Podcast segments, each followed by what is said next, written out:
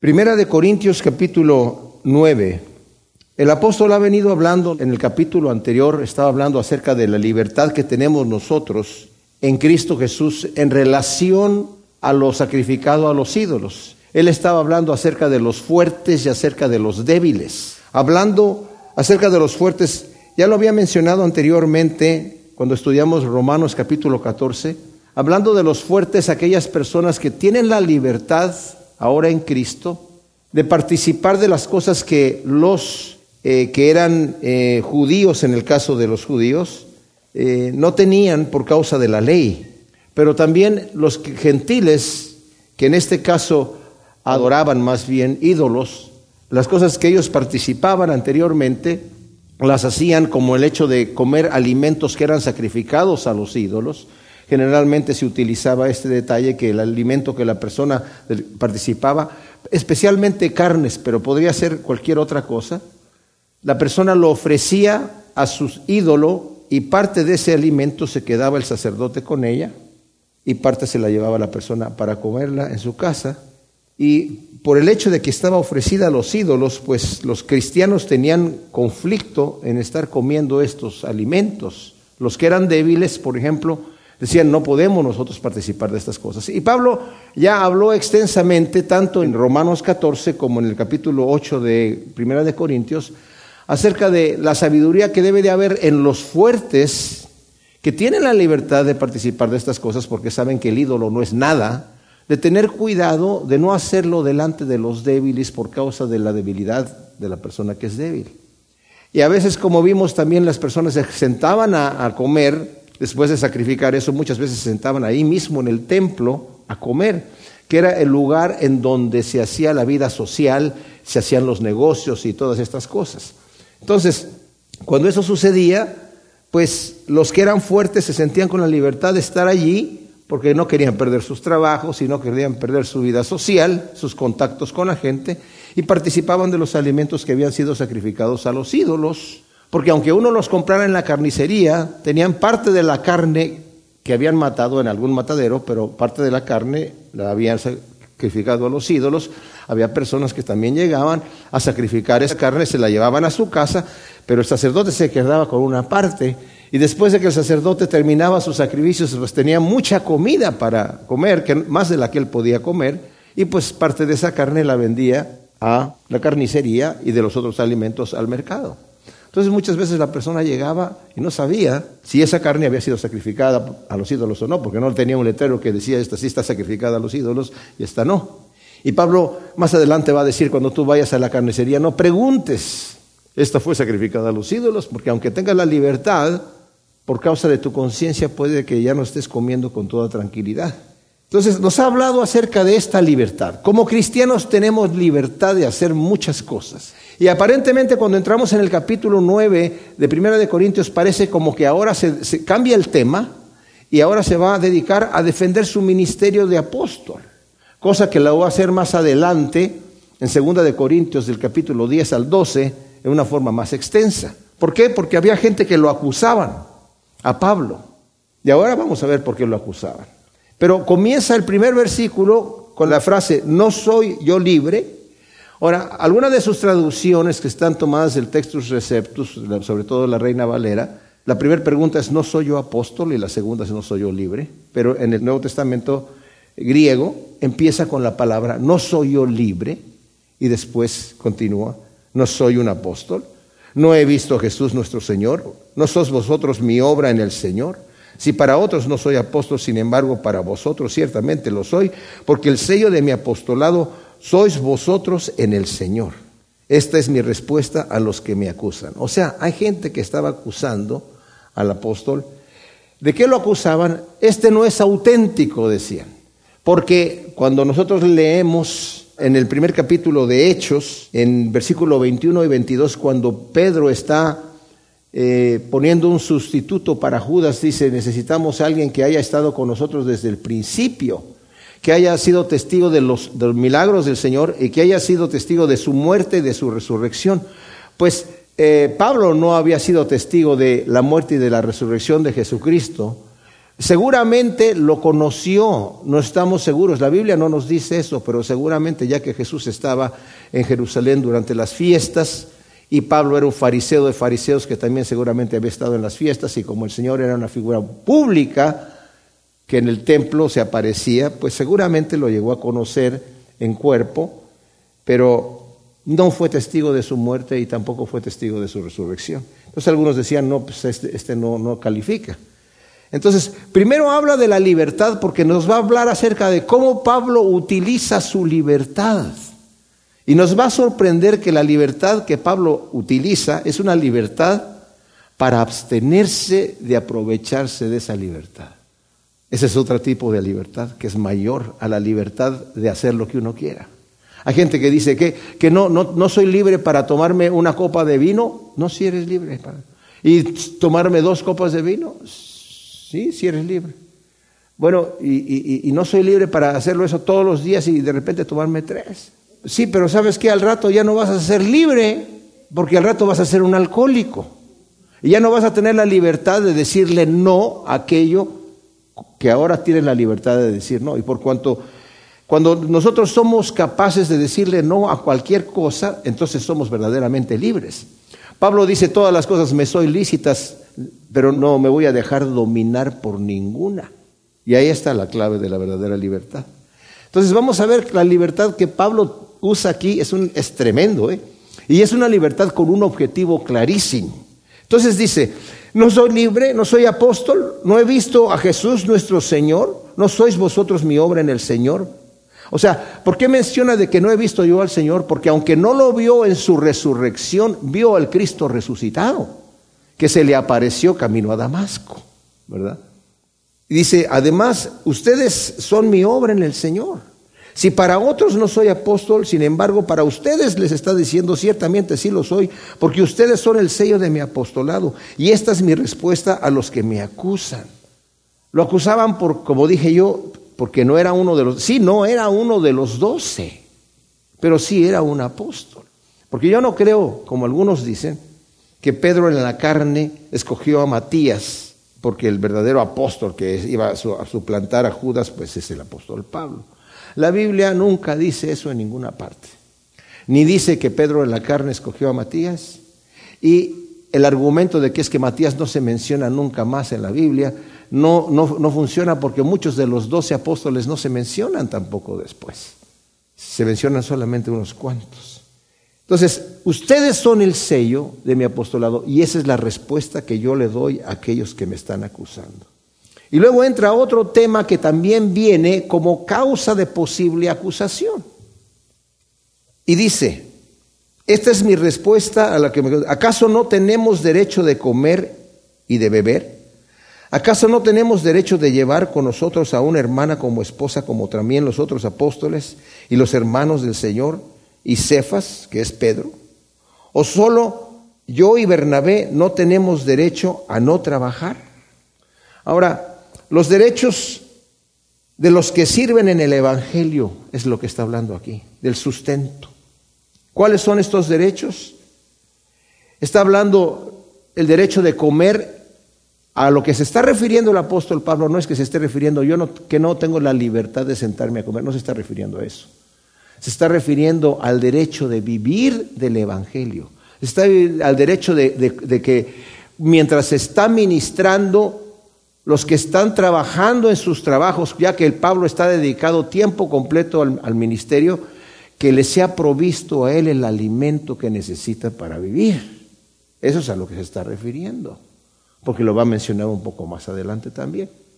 No es algo que se desprende y lo saca del contexto para hablar ahora solamente de la comida y de la bebida. Y cuando dice, ¿acaso no tenemos derecho de llevar una hermana como esposa, o sea, una cristiana, se está refiriendo, ¿no? Una hermana en la carne, una cristiana como esposa, como también los otros apóstoles y los hermanos del Señor y Cefas. Tampoco la pregunta del apóstol Pablo es que no tengo derecho a estar casado. Esa no es la pregunta. La pregunta, ¿no tengo derecho a viajar con mi esposa y que mis gastos sean cubiertos? No solamente los míos para viajar, sino también los de mi esposa. Como los otros apóstoles andan viajando y son sostenidos por las iglesias que están ministrando. Es a lo que se está refiriendo el apóstol Pablo. O solamente Bernabé y yo no tenemos derecho a no trabajar. ¿Y a qué se está refiriendo aquí Pablo? A que la privación que él tenía de sus derechos, Pablo se privó de recibir salario. Fíjense, esto es algo que lo digo ahora y lo voy a repetir un poquito más adelante, es importante. Pablo tenía una táctica que no necesariamente la tenían todos los demás apóstoles. Cuando él llegaba a ministrar en un lugar, no recibía ofrendas de ese lugar en ese momento. Más adelante, cuando se iba a ministrar a otra ciudad, tal vez de esa iglesia le enviaban donativos para sostenerlo en el otro lugar. Pero mientras llegaba al lugar en donde estaba trabajando, no recibía él. Y eso no porque sea prohibitivo. Él tenía el derecho a recibir. Pero él lo va a mencionar más adelante. Yo no he querido ser tropiezo del Evangelio. Cuando nosotros leemos, por ejemplo, segunda de Tesalonicenses 3, del 7 al 9, le dice a los tesalonicenses, ustedes son testigos que cuando yo llegué a, estar con ustedes, trabajé con mis propias manos y mis manos me sirvieron para sostenerme a mí y a los que estaban conmigo. En ese momento tal vez Pablo no estaba recibiendo sustento, porque Pablo tenía las dos cosas. Él llegaba a veces a, a, un lugar y se ponía a hacer tiendas, pero eso no lo hacía todo el tiempo. Por ejemplo, cuando llegó a Corinto, según el capítulo 18 de Hechos, nos dice que cuando llegó, llegó solo. E inmediatamente llegó a la casa de Priscila y Aquila, que ellos hacían tiendas también como él hacía, y como eran del mismo oficio, se quedó con ellos y eran cristianos, judíos cristianos. Entonces él se estuvo sosteniendo, haciendo tiendas, y mientras tenía la oportunidad de hacer ese trabajo, a eso se dedicaba y ya en la tarde, cuando la gente terminaba su trabajo y tenía las reuniones, entonces en, los lugares donde él se reunía, que primero fue la sinagoga y después fue a, la casa de lado, ¿verdad? Allí enseñaba la palabra de Dios. Y después ya llegó, llegó Timoteo con otro compañero que venía con él, Silas, llegaron de Macedonia y trajeron donativos de Macedonia para que Pablo estuviese ministrando en Corinto. Y también Pablo se lo va a decir a los corintios más adelante, que mientras él estuvo allí, no recibió donaciones de ninguno de ellos, sino de Macedonia. Pero cuando estaba en Macedonia no recibía donaciones de Macedonia, sino de la iglesia de donde lo, habían enviado. Entonces, ese era el, el proceso del apóstol Pablo. Como dije, repito, no que esté mal tomar donativos de la iglesia que la persona está sirviendo, pero simplemente Pablo no usaba ese derecho. Y lo vamos a ver eh, ejemplificado y amplificado más adelante. Dice, y luego nos va a dar ilustraciones aquí. Es muy hermoso cuando escuchamos ilustraciones en un mensaje. Yo escuché a alguien que dijo, un pastor, un mensaje sin ilustraciones es como una casa sin ventanas. ¿verdad? Jesucristo utilizaba ilustraciones todo el tiempo para que de alguna manera esa ilustración quede grabado en nuestra mente de cómo debe hacerse las cosas o cómo son las cosas. Y nos dice aquí como ejemplo, ¿quién militó jamás a sus propias expensas? O sea, los ejemplos que Pablo nos da de un soldado. En segunda de Timoteo 2 al 4 también le dice Pablo a Timoteo, el que milita tiene que estar dedicado a la persona que lo contrató como soldado. Nadie milita gratis, nadie milita porque, porque, es valiente, ¿verdad? Y quiere defender la patria. El, gobierno eh, o el Estado o el, lugar, el país que lo está contratando como soldado, le tiene que pagar su, su sustento. O sea, nadie milita sus propias expensas. Y luego dice, ¿quién planta una viña y no come de su fruto? ¿O quién apacenta un rebaño y no se alimenta de la leche del rebaño? O sea, tenemos el ejemplo de un viñador y el ejemplo del pastor. Y los ejemplos que Pablo nos está dando son justamente para que entendamos la persona que está ministrando a la congregación recibe de la congregación el apoyo que necesita para poder dedicar su tiempo completo a lo que está haciendo. ¿Acaso digo esto según el hombre ¿O no lo dice también la ley? ¿O qué? ¿Es mi propio pensamiento lo que yo estoy diciendo aquí? ¿O no lo dice también la ley? Y nos da la, ilustración acerca de la ley. Porque en la ley de Moisés está escrito, no pondrás bolsal al buey que trilla. ¿Le preocupan a Dios los bueyes? ¿O lo dice precisamente por nosotros? Pues fue escrito por causa de nosotros, porque con esperanza debe arar el que ara y con esperanza de tener su parte el que trilla.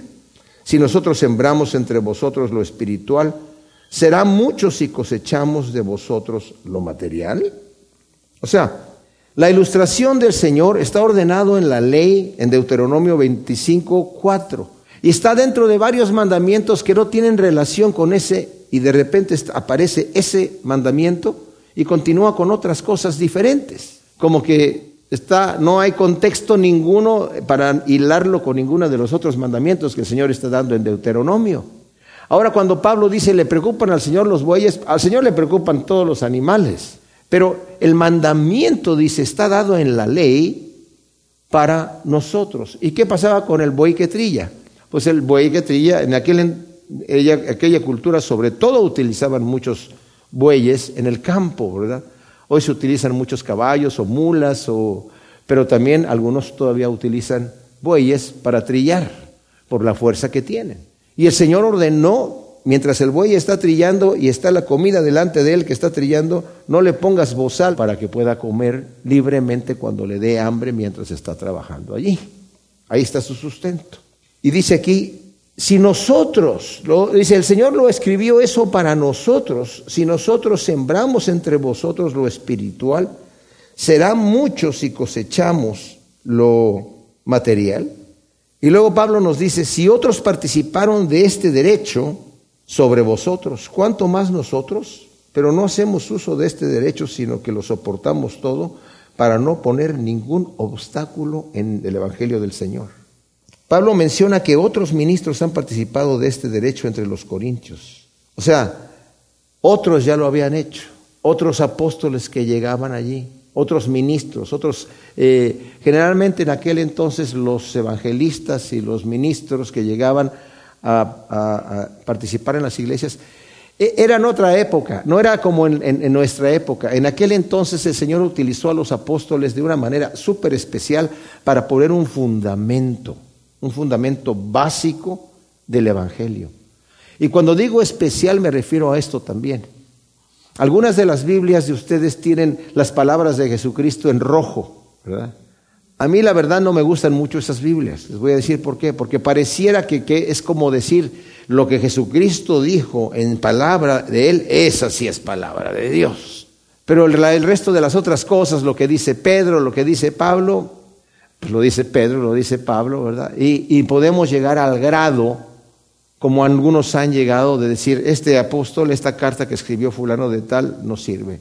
Como por ejemplo Lutero, por tratar de defender una posición que él tenía, dijo, la carta de Santiago es paja.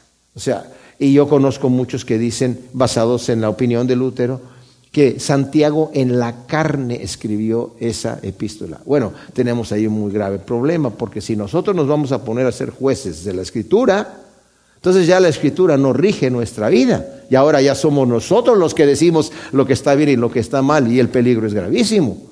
¿Quién tiene la autoridad? Entonces, hay iglesias que desechan están tan basados tanto en la gracia de Dios y como el apóstol Pablo habla de la gracia y la gracia y la gracia, desechan los evangelios. Porque dice, no, eso está mal tomado, porque Cristo habla mucho de juicio, mucho de un legalismo, mucho de que tienes que por obras ganarte el reino de Dios, tienes que poner a trabajar tus talentos, tienes que tener aceite en tu lámpara. El que perseverare hasta el fin, ese será salvo. Porque cuanto eh, eh, eh, me hiciste todas estas cosas, vas a entrar en el reino de Dios y a los otros malditos al fuego eterno porque tuve hambre y no me diste de comer. O sea, pero somos salvos por gracia, por la gracia de Dios. Entonces los evangelios no tienen tanta influencia en mi vida o no deben de tener como las cartas del apóstol Pablo. Y hay un movimiento hoy creciente de esa forma. Y hay otros que se van al otro lado. No, el apóstol Pablo es, eh, es su versión, ¿verdad? Las palabras del Señor Jesús son las que valen la pena y esa es la cosa que va aquí. Yo les digo una cosa, la palabra de Dios es la palabra de Dios tanto dicha por Jesucristo como dicha por Pedro, como dicha por Pablo, como dicha por Santiago, por Juan. Es la palabra de Dios. El Señor dijo, yo ya me voy, ustedes van a hacer obras mayores. Hay muchas cosas que tengo que decir, pero yo no las voy a decir. Las van a decir ustedes. El espíritu que está mío, que está dentro de ustedes, Él es el que va a hablar. Incluso cuando vayas delante de gobernantes, no pienses lo que vas a decir. Tú vas a hablar lo que yo te voy a poner para que lo digas. Y cuando está este fundamento puesto aquí por el apóstol Pablo y por el apóstol Pedro, esto es palabra de Dios también. No podemos empezar a quitarle a la Biblia ciertas cosas. Entonces, cuando nos está diciendo aquí el apóstol, que otros han usado este, este derecho, dije, la costumbre era que la gente andaba ambulantes, ¿verdad? Visitando las iglesias y pues eh, a donde llegaban, llegaban, el, mismo Señor Jesucristo les dio un, un, mandamiento, por ejemplo, si vamos a Mateo 10, 10, cuando el Señor envía a sus discípulos, les dice, ni de alforja para el camino, ni de dos túnicas, ni de sandalias, ni de bordón vayan a proveerse. Dice desde el 9. No os proveáis de oro, ni de plata, ni de cobre en vuestros cintos, ni de alforja para el camino, ni de dos túnicas, ni de sandalias, ni de bordón, porque digno es el obrero de su alimento. También en Lucas 10, 7, eh, dice la misma situación, ¿verdad? Y nos dice así, en cualquier casa dice, bueno, desde el 3, 7, 3. He aquí os envío como corderos en medio de lobos. No llevéis bolsa, ni alforja, ni sandalias, ni, a nadie saludéis en el camino. O sea, no es que no le voy a decir hola, Dios te bendiga, sino es, decirle a nadie le digas, eh, no te quedes allí platicando mucho tiempo en el camino. En cualquier casa donde entres, primeramente decid, paz sea esta casa. Si hay ahí un hijo de paz, vuestra paz reposará sobre él y si no, se volverá a vosotros. Posad en aquella misma casa comiendo y bebiendo lo que sea de parte de ellos, porque el obrero es digno de su salario. No andéis de casa en casa. O sea, el Señor Jesucristo también está mostrando la veracidad de este mandamiento y como lo continúa diciendo em, el 13, ¿no sabéis que los que trabajan en las cosas sagradas comen del santuario? Y los que sirven al altar participan del altar. Así también ordenó el Señor a los que proclaman el Evangelio que vivan del Evangelio. Ahora, cuando habla aquí Pablo acerca de, el, por ejemplo, el versículo 11, donde dice, si nosotros sembramos entre vosotros lo espiritual, serán muchos y cosechamos de vosotros lo material, no se está refiriendo, fíjense, esto es importante, a un pago. Nadie le puede pagar a un verdadero siervo de Dios que está ministrando correctamente la palabra de Dios, porque hay unos que son asalariados. No se le paga por predicar, no se le paga por ministrar. Es una retribución por el trabajo que está haciendo, pero no es un pago que digamos. ¿Me entienden? No sé si me explico. O sea, a, un predicador no le puedes pagar por predicar, porque eso, eso no es la manera que nosotros estamos eh, tal vez acostumbrados en un trabajo normal. Yo te pago para que tú hagas tu oficio, para mí, tu servicio. Pero aquí es una retribución. La persona que está viviendo de ministrar a otras personas con las cosas espirituales tiene que recibir de estas mismas personas las cosas materiales. Luego, en el versículo 15 de Primera de Corintios 9, Pablo nos ha estado hablando aquí acerca de la libertad que él tiene como cristiano de ser soportado económicamente por las iglesias que va ministrando. Si se le antoja llevar a una esposa, de que la iglesia tiene que apoyarlo con los viáticos y con las cosas que necesitan para el viaje, que era la costumbre. Cuando ya se despedían de la iglesia, porque se iban a, otro lugar, la iglesia por costumbre le daba a la persona lo que necesitaba para irse y para que tuviese lo suficiente para, para andar en el camino, si se tenía que hospedar en algún lugar, y para que llegara al lugar donde iba a llegar mientras se acomodaba en algún lugar lo necesario. Esa era una costumbre. Pero Pablo nos acaba de decir que él no quiere utilizar esto. Dice el versículo 15, pero yo no me he aprovechado de ninguna de estas cosas ni lo escribo para que se haga así conmigo porque prefiero morir antes que nadie desvanezca esta mi gloria. Ahora, no lo tomemos mal de que Pablo está hablando de su gloria, porque Pablo está hablando con una, una, una, intención tan fuerte. La nueva traducción viviente traduce este versículo 15, dice, sin embargo yo jamás me he valido de ninguno de estos derechos Y no escribo esto para sugerir que mi deseo es comenzar a hacerlo ahora. De hecho, preferiría morir antes que perder mi derecho a jactarme de predicar sin cobrar. O sea, la gloria de Pablo era poder jactarse él de decir, yo estoy sirviendo el Evangelio gratis. Repito, tenía el derecho de llegar a algún lugar y que la iglesia lo soportara inmediatamente. Es maravilloso pensar cómo Pablo cuando llegó a Corinto les dice a los corintios, yo no recibí de ustedes ninguna ayuda, me propuse, rehusé recibir ayuda de ustedes para no ser tropiezo, para que nadie diga, ah, mira, ya sabemos para qué Pablo está aquí, que eran parte de las acusaciones. Está aquí porque aquí llegó a un lugar de mucho dinero. Los corintios eran muy ricos, eran una ciudad muy rica. Acaya, que estaba al norte, eran, eran las ciudades eh, más pobres. Y de allá recibió él donaciones para ministrar en el lugar donde había mucha riqueza. Dijo, yo no quise tomar esa ventaja para no ser tropiezo al Evangelio. Si se dan cuenta, el, el objetivo de Pablo es no ponerle tropiezo a nadie, no ser tropiezo en el Evangelio a nadie.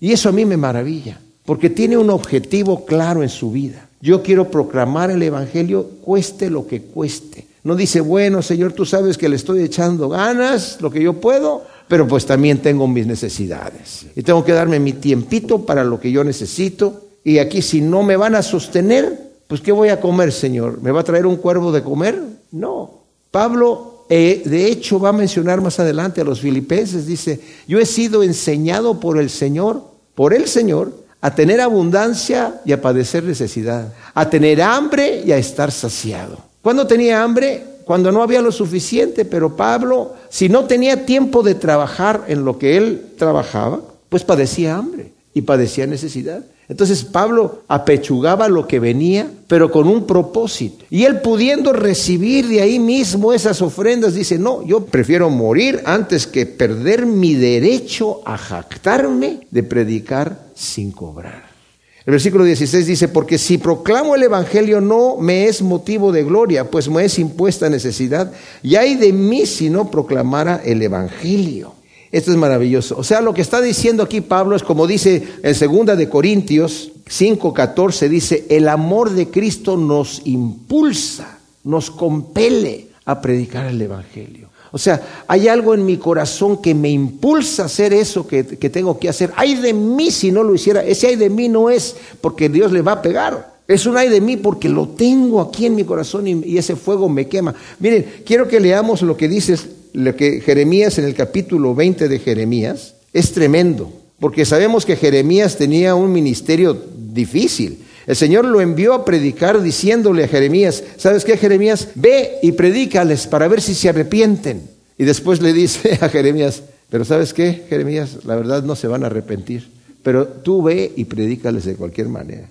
En Jeremías 27 dice, Jeremías lamentando al Señor, dice, me sedujiste, Yahvé, y me dejé seducir. Fuiste más fuerte que yo prevaleciste. Todo el día soy objeto de escarnio. Todos se burlan de mí, porque siempre que hablo, que dice, me mandan cartas para felicitarme, qué bonito estuvo tu mensaje. Siempre que grito y proclamo violencia y destrucción, la palabra de Yahvé se me vuelve objeto de burla y oprobio todo el día. Y si digo, fíjense esto, no me acordaré más de él ni hablaré más en su nombre, siento en mi corazón un fuego abrasador encerrado en mis huesos, que me esfuerzo en contener, pero no puedo.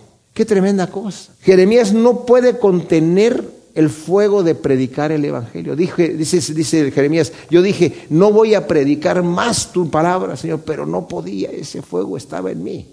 Y dice aquí el versículo 17, porque si hago esto, por propia voluntad tengo recompensas, pero si por imposición se me ha confiado una mayordomía. O sea, la recompensa por predicar por voluntad y la responsabilidad de responder a la imposición de una mayordomía divina dada por Dios. Obviamente Pablo tenía tanto la voluntad como la imposición por parte de Dios. Dice el versículo 18, ¿cuál es pues mi recompensa que predicando las buenas nuevas presente gratuitamente el Evangelio para no usar de mi derecho en el Evangelio? La versión de Nueva Traducción Viviente dice, ¿cuál es entonces mi paga? Es la oportunidad de predicar la buena noticia sin cobrarle a nadie. Por esa razón nunca reclamo mis derechos cuando predico la buena noticia. Qué tenemos, qué hermoso. O sea, la recompensa de Pablo es presentar el Evangelio gratuitamente. ¿Para qué? Para no poner tropiezo, para callar las falsas acusaciones. Pablo se contentaba, como mencionamos anteriormente, a estar en cualquier situación, padeciendo necesidad o teniendo abundancia, estando saciado o teniendo hambre. Pero Pablo usa su libertad para rehusar de su derecho en el Evangelio y de recibir la justa retribución de su labor. Y aunque Pablo sí recibía ayuda económica de la iglesia, como dije yo, no hacía de este uso de este derecho en la iglesia en el momento que ministraba. En 2 de Corintios 11 del 7 al 9 es en donde Pablo menciona que él no recibía eh, dinero de ellos, sino de las iglesias de Macedonia. En 2 de Tesalonicenses 3 del 7 al 9 es en donde también les dice a los tesalonicenses que él no recibió dinero de ellos mientras los estaba ministrando a ellos, sino que trabajaba con sus propias manos. En Hechos 20, del 33 al 35, Pablo les dice a los efesios mientras está despidiendo de ellos en Mileto, ni plata, ni oro, ni vestido de nadie he codiciado, y ustedes han sido testigos que para mí, mi trabajo, mis manos me han servido para sostenerme a mí y a todos, ¿verdad? Porque he querido ser ejemplo para ustedes. Luego en el versículo 19 dice, entonces siendo libre de todos me hice esclavo de todos para ganar al mayor número. Es decir, a los judíos me hice como judío para ganar a los judíos, a los que están bajo la ley como quien está bajo la ley, no estando yo bajo la ley para ganar a los que están bajo la ley. A los que están sin ley como sin ley. No estando yo sin ley, sino en la ley del Mesías, para ganar a los que están sin ley. Me hice débil a los débiles para ganar a los débiles. A todos me hice de todo para que de alguna manera pueda salvar a algunos. Y todo hago por causa del Evangelio para ser copartícipe de él. Qué tremendo. O sea, dice, siendo libre, dice Pablo, me he hecho esclavo de todos, siervo de todos, para ganar al mayor número. En el versículo 20 al 22 acabamos de leer que dice que Pablo se hace de todo a todos. Esto es sin, sin quebrantar las convicciones cristianas y morales. No quiere decir que yo me voy a hacer de todo a todos para quedar bien con todos es que para estar con mis amigos, ¿verdad? Y ellos se, se, comportan de cierta manera, me voy a comportar como ellos para que no haya problemas. No se está refiriendo a eso. Ni se trata de ser hipócrita, sino de ser un poco lineal. O sea, de, de saber, yo tengo un objetivo, tengo que ser luz y tengo que, de alguna manera, adaptarme al público que tengo delante de mí. Uno de los errores que tenemos muchos muchos misioneros, sobre todo misioneros que han salido de aquí de Estados Unidos, es que cuando han llegado a otros países quieren americanizar, presentar el Evangelio, pero americanizar a la, a la gente, ¿verdad? Pero la persona tiene que adaptarse a la cultura de la gente, siempre y cuando lo que están practicando no vaya en contra de las normas morales y cristianas de la Escritura. A los judíos como judíos, dice aquí. A los que están bajo la ley como quien está bajo la ley, no estando él bajo la ley. A los que están sin ley como sin ley, pero estando en la ley del Mesías. A los débiles como si estuviera débil. ¿Qué quiere decir? A los que son débiles y dicen, no, es que yo no puedo participar de esto, Pablo no participa delante de ellos. Aunque Pablo tiene la libertad. A los judíos que dicen es que me tengo que lavar las manos, ok, me lavo las manos. A los judíos que decían es que hay que guardar la ley, Pablo entonces guardaba la ley, no por ser hipócrita. Pablo llegó a raparse, a hacer voto de Nazareo para que los, judíos pudiesen recibir el Evangelio. Circuncidó a Timoteo, que era medio judío, para que Timoteo, no porque ni, Timoteo necesitara, Pablo sabía bien que él no, debía, no, no tenía que ser circuncidado, pero por causa de los judíos y para que él pudiera tener la libertad de predicarle a los judíos, lo hizo circuncidar. En cambio a Tito, que era gentil, no, ¿verdad? Y se opuso a hacer eso, porque él no le podía ministrar a los judíos de cualquier manera para salvar a algunos. Aunque Pablo mismo no es quien salva, sino el Salvador, nuestra suprema importancia de la evangelización El principio de la elección divina no anula la responsabilidad que todo hijo de Dios tiene de compartir el Evangelio, porque hay unos que son hipercalvinistas que ya no creen en evangelizar. Dice, ¿para qué los vamos a engañar? Si ya fueron escogidos por Dios, pues se van a salvar, dígales lo que le digas. Predíquesle o no le prediques, y si no fueron escogidos por Dios y se van a ir al infierno, ¿para qué les predicas si se van a ir al infierno? Pero eso es exagerar las cosas. Y una doctrina así contradice las cosas que la Escritura nos enseña. Y todo lo hago por causa del Evangelio para ser copartícipe de él. Dice, hago difundir todo lo que sea para difundir la buena noticia y participar de sus bendiciones. O sea, Pablo está diciendo, mientras yo estoy dando bendiciones, pasa por mí esa bendición que Dios le da a otros y yo participo de esa bendición. Me toca a mí también tomar de ahí. Difundir el Evangelio, que es la responsabilidad de todo cristiano, participar de esas bendiciones y, y compartir a otros las bendiciones de Dios. Luego en el 24, como acabamos de leer al 25, ¿no sabéis que todos los que corren en el estadio, todos a la verdad corren, pero solo uno recibe el premio? Corred de tal forma que lo obtengáis. Todo aquel que lucha, ejercita dominio sobre todas las cosas, ellos a la verdad para recibir una una corona corruptible, pero nosotros una incorruptible.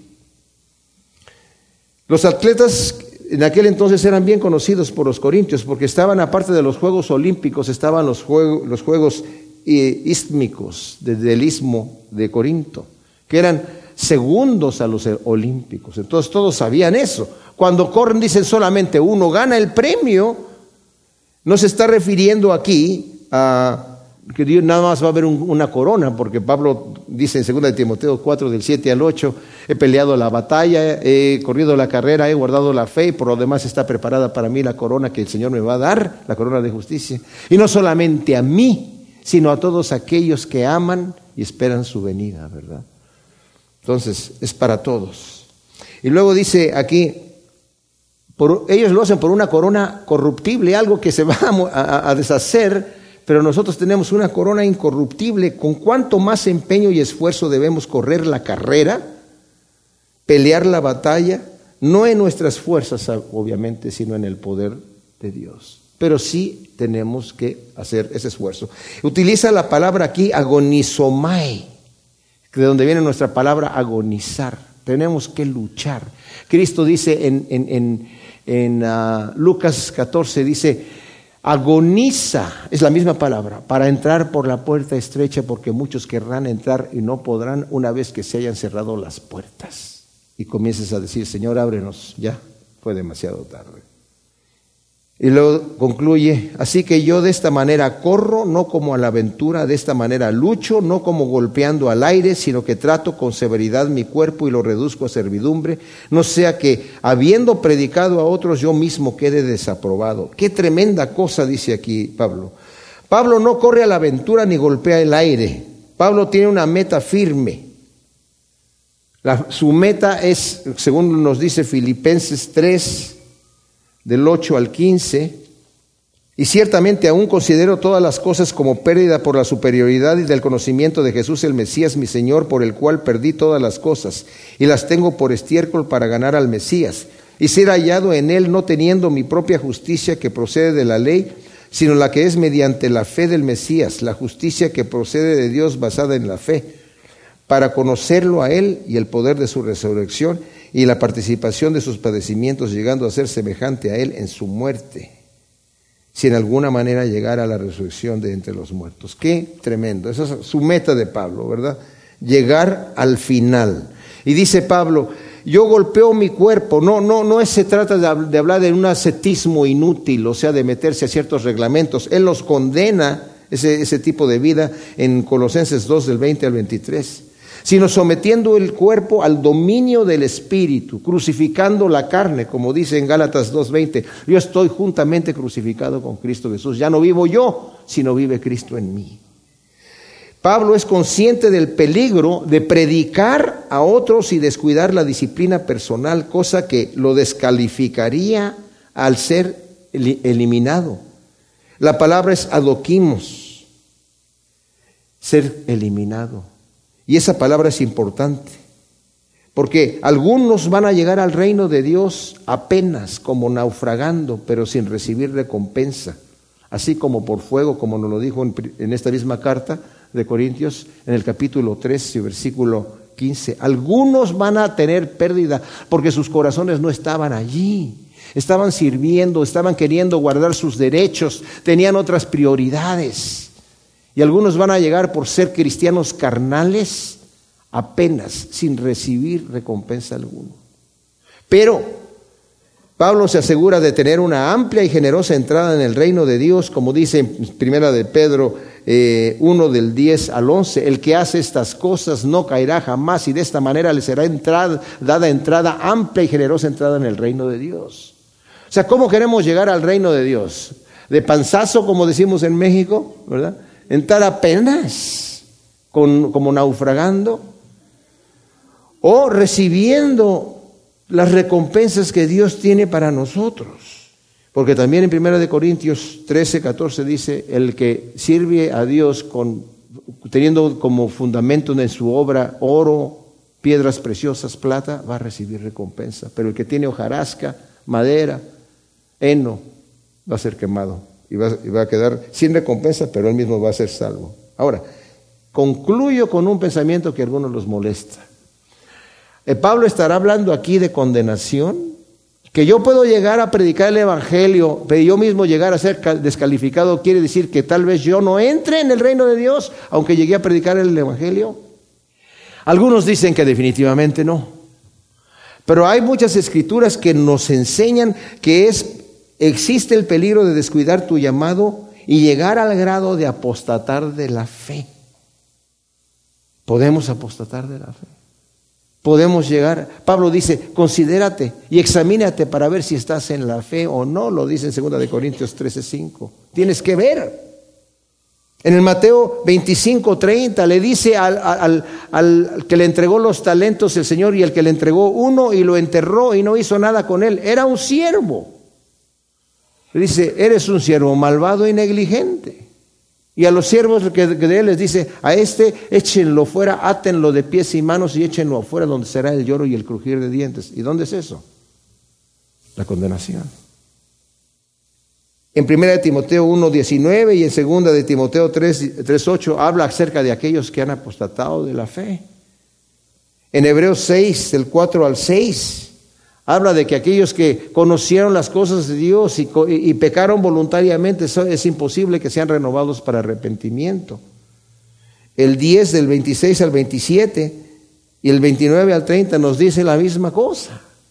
Dios no, si Dios castigó y no perdonó a aquellos que pecaron, ¿verdad? Y si tú continúas en un pecado deliberado, ¿qué va a pasar contigo? En segunda de Pedro 2, del 20 al 22, dice, aquellos que fueron liberados por el Evangelio, por el conocimiento del Evangelio, y pecaron, recayeron. Mejor les hubiera sido no haber conocido el Evangelio que después de haberlo conocido, volverse atrás del santo mandamiento. Y le sucede lo del proverbio, el perro que vomita vuelve a comerse su vómito y la cerda que ha sido lavada vuelve a revolcarse en el lodo. Existe ese peligro. Existe el peligro de aquellos que van a llegar ahí delante del Señor. Señor, Señor, Señor, apártate de mí, maldito. Señor, pero ¿por cómo? Señor, que no estuvimos ministrando en tu obra. ¿Que no hicimos hasta milagros? ¿Que no echamos fuera demonios en tu nombre, Señor? Apártate de mí, no te conozco, hacedor de maldad. ¡Wow! ¿Para quiénes son esas palabras? ¿Para gente que no conoce a Cristo, mis amados? Para gente que puede estar aquí predicando el Evangelio, pero no predicárselo a sí mismo. Estando regalando el agua de vida, pero nunca tomarla Él. Qué triste es eso. Ahora, que somos carnales, somos carnales. Y todos tenemos luchas, sí, Señor. Pero el Señor nos levanta, nos fortalece para que vivamos vidas santas. Y si tenemos problemas en la carne, pongámoslos delante del trono de misericordia del Señor entreguemos nuestra vida y pidámosle al Señor que lo que está cojo sea sanado y lo que está fuera del camino vuelva a entrar allí y volvamos a nuestro primer amor. Gracias te damos, Señor, por tu palabra. Te pedimos que tú, Señor, la siembres en nuestros corazones en buena tierra para que siegue su fruto asiento por uno en el nombre de Cristo. Amén.